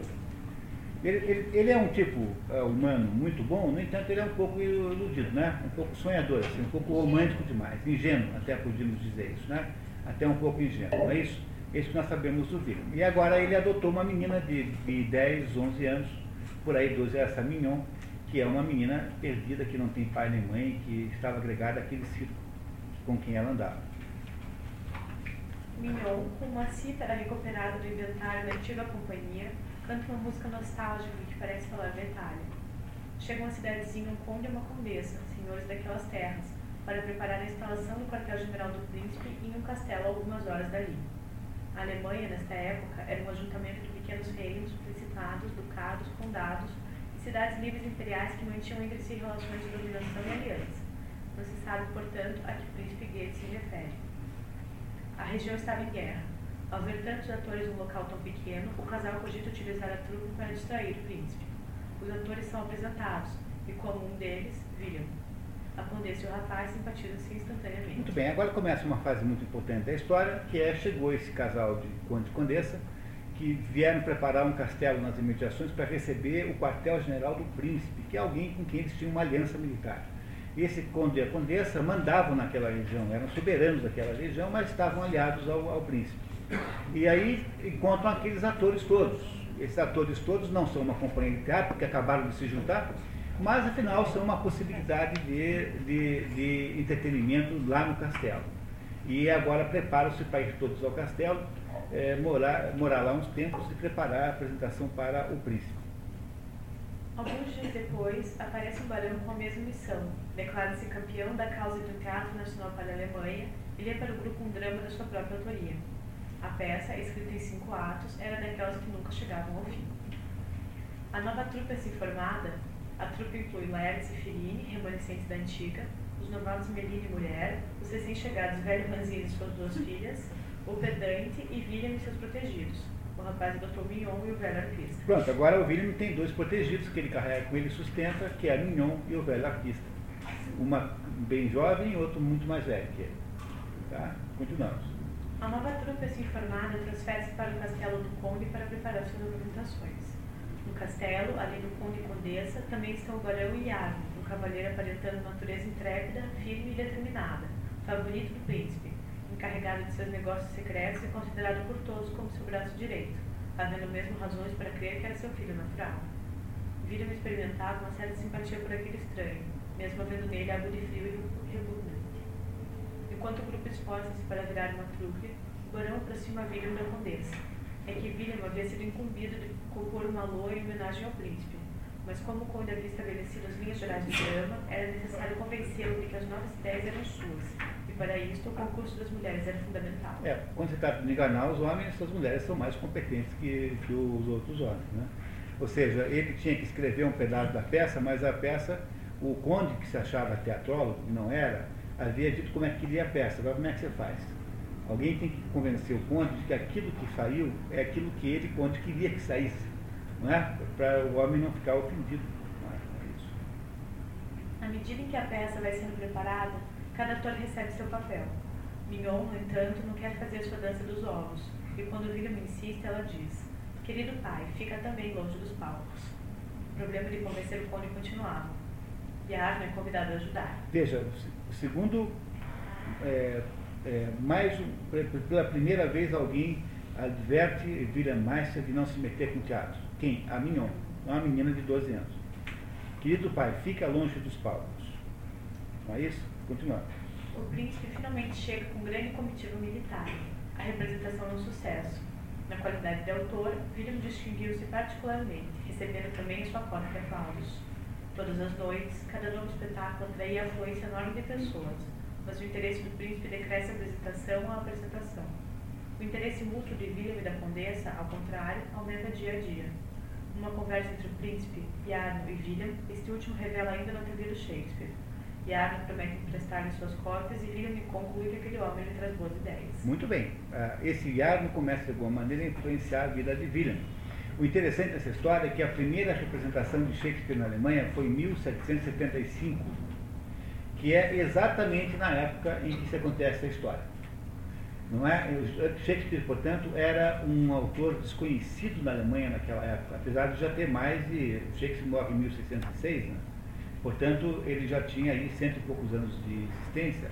Né? E, no entanto, ah, no entanto, na Alemanha ninguém conhecia. A Alemanha era uma entidade muito, muito, é, muito nunca foi, não tinha sido ensinado, né? não é que não fosse conhecido.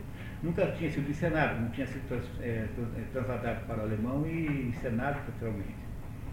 Portanto, o, o, o, William não conhecer Shakespeare é uma coisa mais ou menos natural dentro dessas circunstâncias que eu acabei de escrever. 75, primeira apresentação de Shakespeare, representação teatral de Shakespeare na Alemanha. Primeira. A baronesa, que era dada brincadeiras e encenações, convence William a fazer-se passar pelo conde, que estaria fora numa caçada vestindo sopas dele, surpreendendo a condessa quando ela entrasse no seu quarto e o visse sentado na escrivaninha. Ele deveria representar muito bem e por tanto tempo quanto possível o papel de marido, até que, chegado o momento da revelação, deveria fazê-lo graciosamente, mostrando-se galante e amável. É, é, não é um tipo de proposta que você deva aceitar, de modo geral, uma coisa dessa, né? Muito bem, vamos ver o que acontece. Mas quem entra no quarto onde William fazia o conde é o próprio, que havia antecipado sua volta e vê alguém com suas roupas. Permanece por alguns instantes imóvel junto à porta e se retira silenciosamente. O conde chega lá e tem o suíço sentado na escrivaninha dele, usando a roupa dele, que era o William fingindo que era o conde, para fazer uma brincadeira com a condessa por inspiração da baronesa. Não é? E se, a mulher dele, veja que coisa perigosa. Não, veja, a, a, condessa e o William têm uma simpatia mútua. Aí a baronesa, que é dada a brincadeiras, propõe essa brincadeira. Que o William ficasse fantasiado de conde, com a roupa do, do conde, sentado na escrivaninha, quando a condessa entrasse, ele ia dar com ele, ele faria uma, tentaria fingir o máximo possível que era com o conde até revelar-se o William. Não é uma, não é uma ideia boa, de modo nenhum, né? E, no entanto, deu tudo errado, porque o conde voltou antes e deu de cara com ele mesmo, com ele mesmo sentado lá, e não fez nada a não se retirar-se silenciosamente. É, o que será que aconteceu? Vamos ver. Na sequência, o conde age com William como se nada houvesse acontecido. A leitura de Shakespeare tem grande impacto sobre Meister. Bastara a leitura de umas poucas peças de Shakespeare para que se produzisse em William um efeito tão forte a ponto de não se sentir em condições de continuar lendo. Toda sua alma estava tomada de uma grande comoção. Procurou a ocasião de falar com Yarn e não soube como expressar toda a sua gratidão pelo prazer que esse lhe havia proporcionado. Todos os presságios em relação à humanidade e a seu destino, que me acompanhavam desde pequeno, sem mesmo adverti-los, encontros realizados e desenvolvidos nas peças de Shakespeare. É, advertir é perceber, tá? Advertir, sem mesmo percebidos.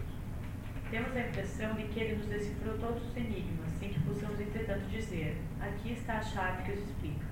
Seus homens parecem homens naturais, e no entanto não são.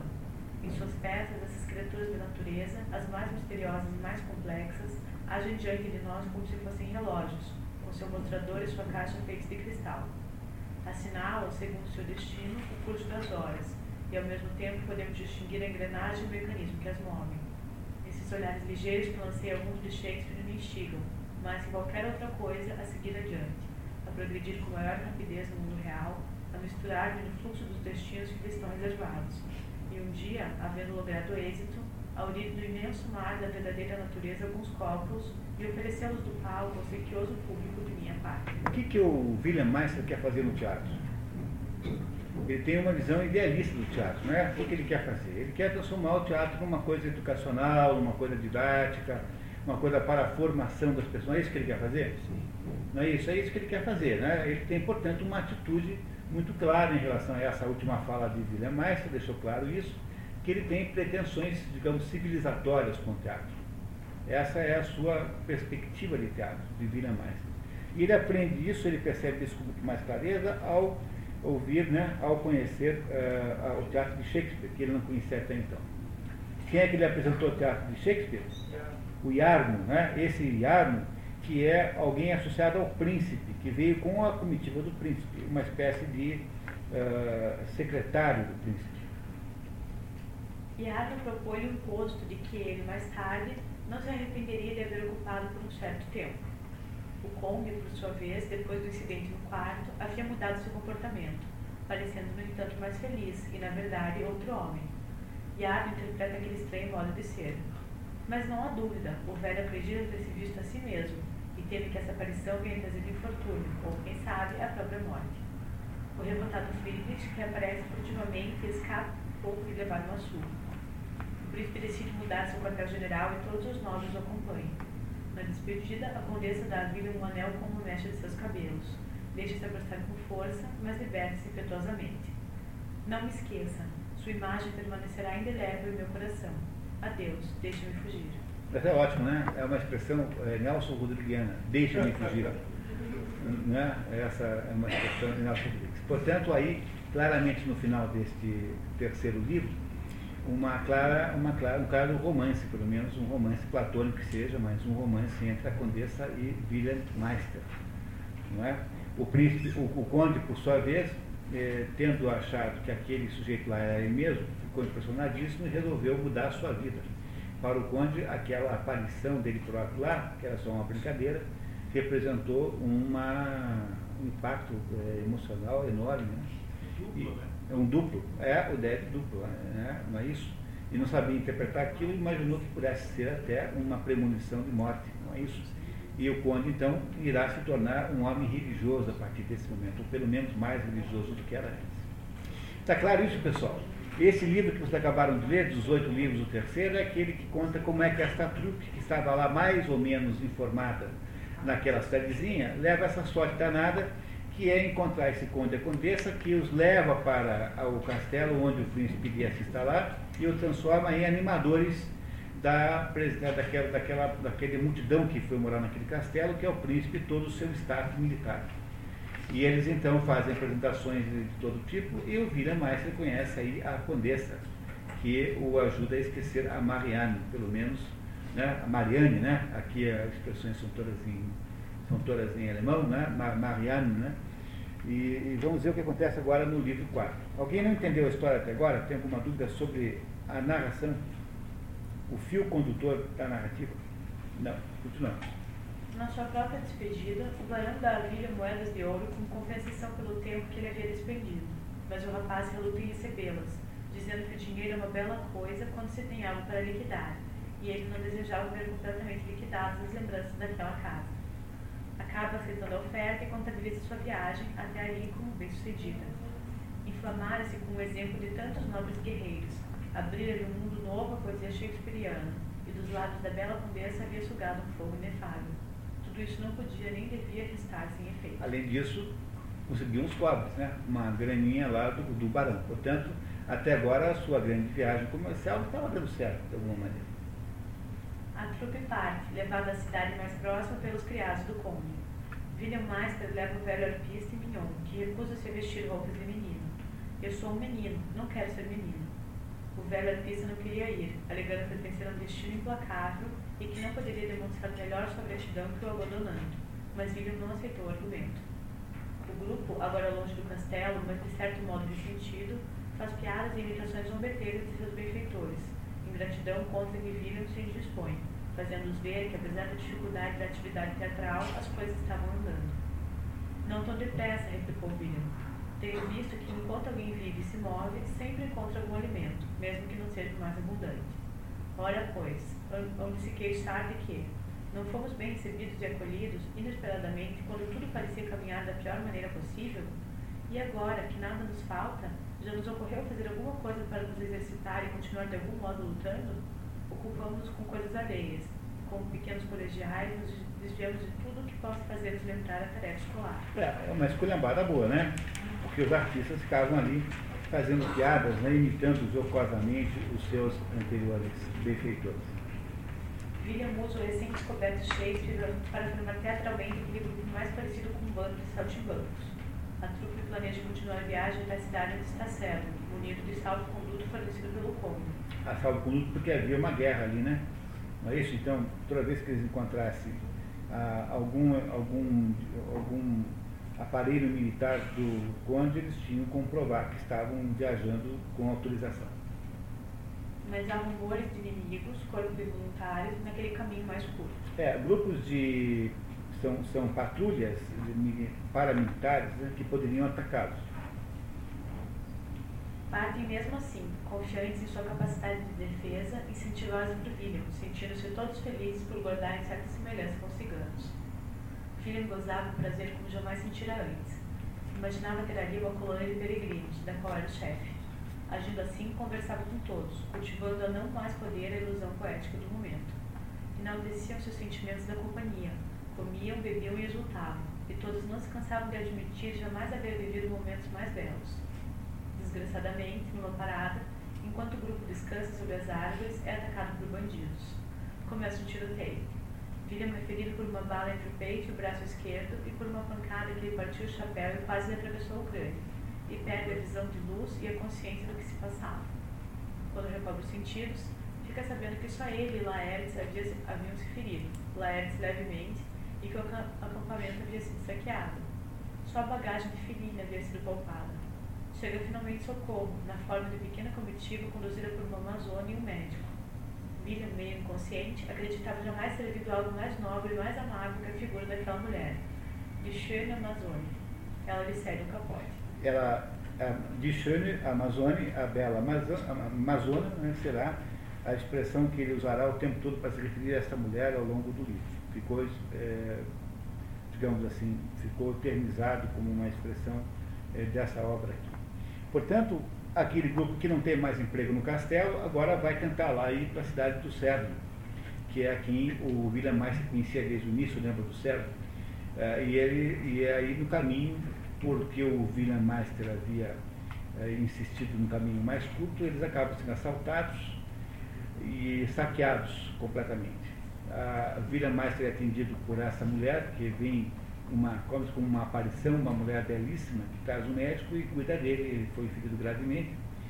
E no final ela lhe entrega o capote, ela lhe cede um capote para que ele se cubra. Não é? Muito bem. Continuamos. O grupo saqueado reúne-se na estalagem de uma cidadezinha próxima. Lamenta suas perdas irreparáveis e culpa diretamente William. Afirmavam que só por conselho de William, sob sua única direção, haviam tomado aquele caminho perigoso e se sujeitado àquela adversidade fazem ironias, quem sabe por que artifícios e favores, sobre como Filine havia conseguido salvar sua própria bagagem, onde, aliás, por sorte, estavam as coisas de William. A Filine não tem boa, bom, bom, bom, boa reputação, né? vocês reparem aí, né? Tá. Já tinha dito para vocês isso delicadamente, de outro modo, mas, enfim. Quando o Master reúne alguma força, procura se defender, mas a choradeira e a reclamação continuam. Melina está particularmente furioso e a coisa piora muito quando chega a notícia de que sua mulher havia acabado de dar à luz uma criança morta. Ele se permitiu as mais violentas explosões, com toda a companhia unindo-se a ele, a uma só voz, numa lamúria de lamúrias, gritos, gemidos e agitação. Vocês uh, veem alguma diferença entre o William Meister e o resto da companhia teatral? Parecem diferentes? Qual é que parece a vocês mais nobre, mais inteligente, mais centrado? Quem? O William Maestro, né? Qual é a impressão que vocês têm dessa companhia teatral? É um pessoal, um pessoal é, personalista, não é isso? Não é onipotente, não é isso? É muito sensível, ingrato, não é isso que eles são? São briguentos, são, são egocêntricos, não é isso que eles parecem ser? Todo... de. É, o exército Brancalhones, esculhambados e exigentes, não é isso? Não parece? Não é? Vai aqui nesse momento Goethe estabelecendo uma diferença de comportamento. Goethe foi diretor de um teatro em Weimar. Além disso, é, o Fausto começa, o Fausto começa com uma conversa entre o diretor, um ator, não é? e, do, e dois atores, é, um diretor, autor e um ator de teatro. É assim começa a obra Fausto. Portanto, Goethe via no teatro, tinha grande experiência de teatro. De certo modo, o que Goethe está nos dizendo está querendo tipificar, até com um pouco de injustiça talvez, um tipo teatral dominante naquele momento, que não parece muito diferente do tipo teatral moderno, se vocês forem de alguma maneira fazer justiça a essa situação, não é? Não é? O William March parece estar muito acima do, dessa turma do teatro, né? Mas vamos ver. Continuamos, vamos lá. William, com dificuldade de falar, humildemente oferece compensá-los, abrindo mão do que lhe pertence. Estende a mão, mas ninguém quer tocá-la. William piora e Philly, Mignon e o artista cuidam dele. A nova companhia destroçada, aos poucos os autores vão deixando-se da vizinha, meio que exigindo de William cartas de apresentação para servo e dinheiro para a viagem. Philly parte também. Ficam Mignon e o velho artista. William só pensa em rever a bela Amazona, sua benfeitora, cuja semelhança com a condessa julgava reconhecer. Elas se pareciam tanto quanto podem parecer-se duas irmãs, das quais é impossível apontar a mais nova e a mais velha, pois pareciam gêmeas. A lembrança da amável condessa era-lhe infinitamente doce, com que prazer evocava sua imagem, mas me sobrevinha também agora a figura da nobre Amazona, mesclando-se as duas numa única aparição, sem ter ele sonho de reter precisamente esta ou aquela. Qual não foi, pois, seu assombro ao admitir a semelhança da caligrafia de uma e de outra, pois conservava ele sua escrivaninha uma encantadora cantiga escrita à mão pela condessa, e no capote da Amazona havia encontrado um bilhete em que ela buscava informar-se, eterna inquietude da saúde do tio. Lembra que a Amazônia deu a ele um casaco? Dizer, havia um bilhete, ele comparou as duas letras e descobriu que elas eram muito parecidas. William finalmente chega à animada cidade mercantil de Servo. Cujo nome nós não sabemos qual é. Né?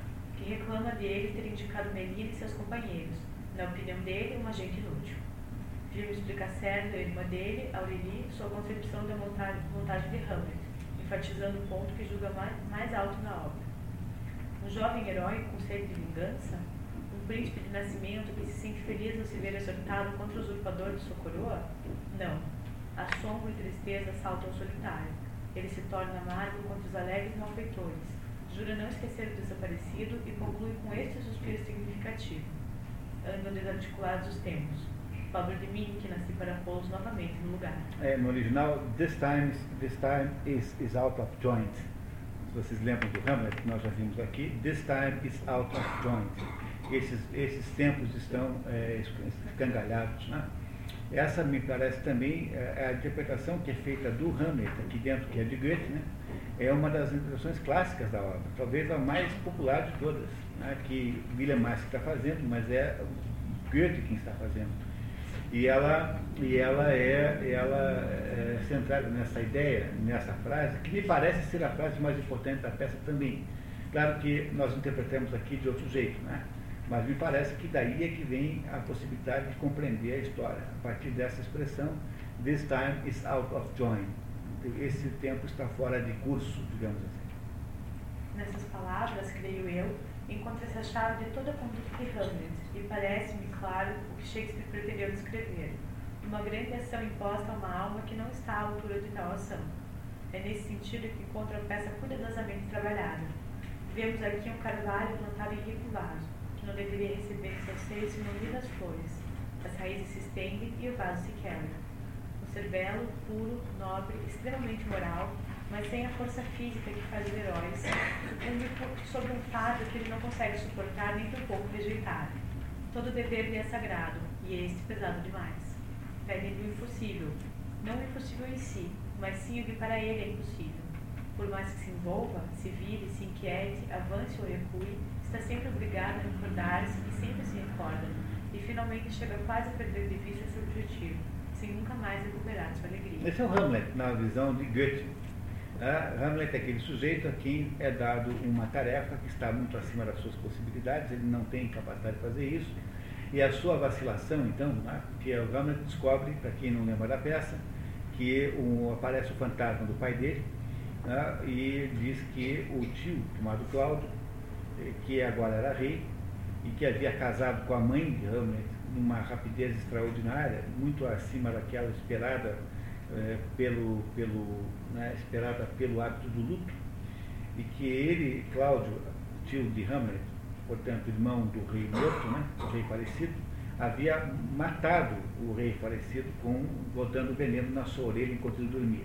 Então Hamlet descobre pela boca do fantasma do pai que o que houve aí não foi simplesmente a morte do pai, mas houve o assassinato do seu pai pelo seu tio. E esse tio então havia usurpado tanto o trono quanto a, a mulher, porque casou-se com a viúva numa rapidez extraordinária. Essa situação torna Hamlet indignado com aquela situação toda e começa então uma tensão em que Hamlet não sabe o que fazer, tenta, estuda várias possibilidades de matar o pai Cláudio, ou o pai não, o tio Cláudio, não é padrasto, é tio. É, padrasto também agora, né? Também é padrasto. Passou a ser padrasto, tio e padrasto. E ele é, hesita entre matar ou não matar o padrasto, o pai, o, o tio, e até que finalmente há uma luta final em que morre todo mundo. Essa é a história de Hamlet. O que ele está dizendo aqui, que na interpretação dele, essa tarefa que foi dada a Hamlet é muito, está muito acima da, das possibilidades dele. É como plantar um carvalho, que é uma árvore grande, num pequeno vaso de flores, que aquele carvalho irá destruir o vaso na medida em que ele crescer. Não é isso? É muito importante que vocês lembrem disso, porque isso tem a ver com a nossa interpretação da obra. Não é? O que, o que é que se deve fazer? Veja, alguém que está eh, lidando com esse assunto dessa maneira, como, como William Meister, acredita que a vida é, precisa ser, é, que a vida é, é, feita do quê? De deliberações voluntariosas. No fundo, ele está propondo uma vida humana que seja meio voluntariosa, no sentido da própria palavra, técnico da palavra voluntarioso. É preciso você ter uma é, capacidade de é, esposar grandes tarefas, senão não dá para fazer. É? Muito bem, isso é o que ele pensa, né? o que ele acha que Hamlet está contando para ele. Vamos ver como é que evolui isso. Servo concorda com a montagem de Hamlet. Aurélie, com aparência deprimida, está muito interessada na personagem Ofélia.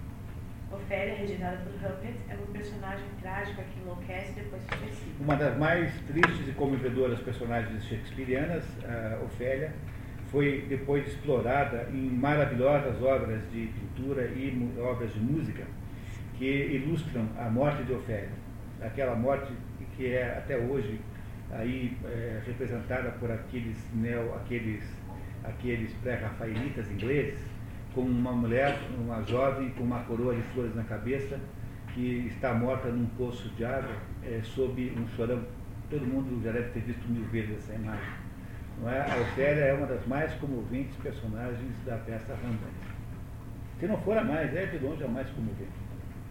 Isso significa aqui, na nossa história, que a Aurélie, né, a Aurélie, né, essa moça irmã do servo, sente-se de alguma maneira como Ofélia. O que é Ofélia? Ofélia é uma moça rejeitada pelo futuro marido, que é o Hamlet, e que vai se tornando deprimida até que acaba enlouquecendo e morrendo. Inesperadamente aparece Filine, que quando sozinha com William, foi se saltitar como louca pelo aposento, terminando por sentar-se no chão, quase sufocada de tanto rir. Feline conta que Aurelia havia, tido aventura amorosa com um aristocrata da região, um amigo, que lhe deixara um filho, Félix, de uns três anos, e por isso estaria inconsolável. Portanto, essa, a razão pela qual a Aurelie estava interessada na história da Ofélia é que ela, de alguma maneira, sentia-se como uma Ofélia, ou seja, ela, para a Ofélia depois na peça, ela foi rejeitada por um homem como a Ofélia foi por Hamlet. William encontra o resto da trupe estacionada na cidade à espera de uma contratação por que não, que não quer saber deles, porque são todos competitíssimos, né? Muito bem. Naquela mesma noite, William vê a estreia da nova peça de Servo, a primeira vez que viu um teatro numa tal perfeição. Numa conversa sobre Hamlet, William mantém seu ponto de vista sobre as intenções de Shakespeare. Purgatório enfia seu espírito e reclama vingança, mas em vão. É quando o, o velho, o velho morto, né, o espírito do pai de Hamlet aparece como um espectro para contar a história da sua morte para o filho. Todas as circunstâncias se juntam e impedem a vingança, em vão. Nenhum elemento terrestre, nenhum elemento sobrenatural pode levar a cabo aquilo que só o destino está reservado. Aproxima-se a hora do julgamento. O mal sucumbe junto com o bem. Destrói-se uma geração e uma outra começa. Novamente, o William Meister está pensando no destino. Na localidade, William procura os parceiros comerciais de seu pai, motivo original de sua viagem. Em seus estabelecimentos, encontra cartas bem humoradas do velho Meister e de Werner, a quem responde, sem dar pistas de seu envolvimento crescente com o teatro. Como não tem um sistema de correio moderno, então o, o sujeito que vai viajar deixa marcados os lugares por onde passará e os que querem falar com ele mandam cartas para esses lugares, não é? E ele vai encontrando as cartas à medida em que vai viajando. servo acaba convidando William a entrar na sua companhia, trazendo consigo toda a trupe de Melina, que com um futuro incerto vivia carrancudo e mal-humorado. Na verdade, Servo estava prestes a perder seu principal galã, e com ele parte da companhia que o acompanharia, e por isso havia aceitado o grupo desqualificado de Melina. Confrontado com sua primeira possibilidade profissional nos palcos, William rejubila e medita. Tudo que só me havia aparecido em sonhos antes daquela desafortunada noite que me afastou de Mariane, está agora diante de mim, a se oferecer a mim mesmo. Ah, que maravilha, né? Não era isso que ele queria, sempre quis trabalhar no teatro? Agora parece que aconteceu tudo. Aqui quis refugiar-me e para cá fui cuidadosamente conduzida. Quis buscar emprego com servo, e é ele mesmo quem me procura e me oferece condições, que na qualidade de principiante jamais poderia esperar. Era, pois, somente o amor por Mariane que me ligava ao teatro? Ou era o amor pela arte que me prendia jovem? Naquela perspectiva, aquele pendor para os palcos estavam simplesmente adequados a um ser inquieto e desordenado, que desejaria seguir uma vida que as condições do mundo burguês não lhe permitem, ou, seria algo completamente distinto, mais puro, mais digno? E o que poderia induzir-te a alterar tuas intenções então? Não vens, pelo contrário, seguindo até aqui teu plano sem saber? E não haverás agora de consentir em dar o último passo, já que não estão agora em jogo intenções secundárias, e ao mesmo tempo podes manter uma palavra solenemente dada e livrar-te novamente de uma pesada dívida? Você está falando com ele mesmo, né? Ele fala assim, não, não está fazendo isso, falando com ele mesmo. Ou seja, agora nesse momento ele acha que chegou a, ao que ele sonhava antes, ou seja, de ter uma posição no teatro, só que ele não sabe muito bem o que significa isso. Significa que, de alguma maneira, ele tem alguma dúvida já sobre aquilo que aconteceu com ele. Ele não está 100% convicto da garantia daquela situação. O que, é que ela significa, afinal de contas? No entanto, ele mesmo sem querer, mesmo sem ter desejado isso, acabou é, sendo o quê? Sendo beneficiado, na opinião dele, beneficiado pelo destino. Aquilo que os outros desconhecidos ficam dizendo para ele que não se deve levar em conta. No entanto, ele aqui está prestes a levar em conta o destino como nunca antes, né? Porque afinal o destino não é que ele achou o teatro, o teatro achou o William Meister.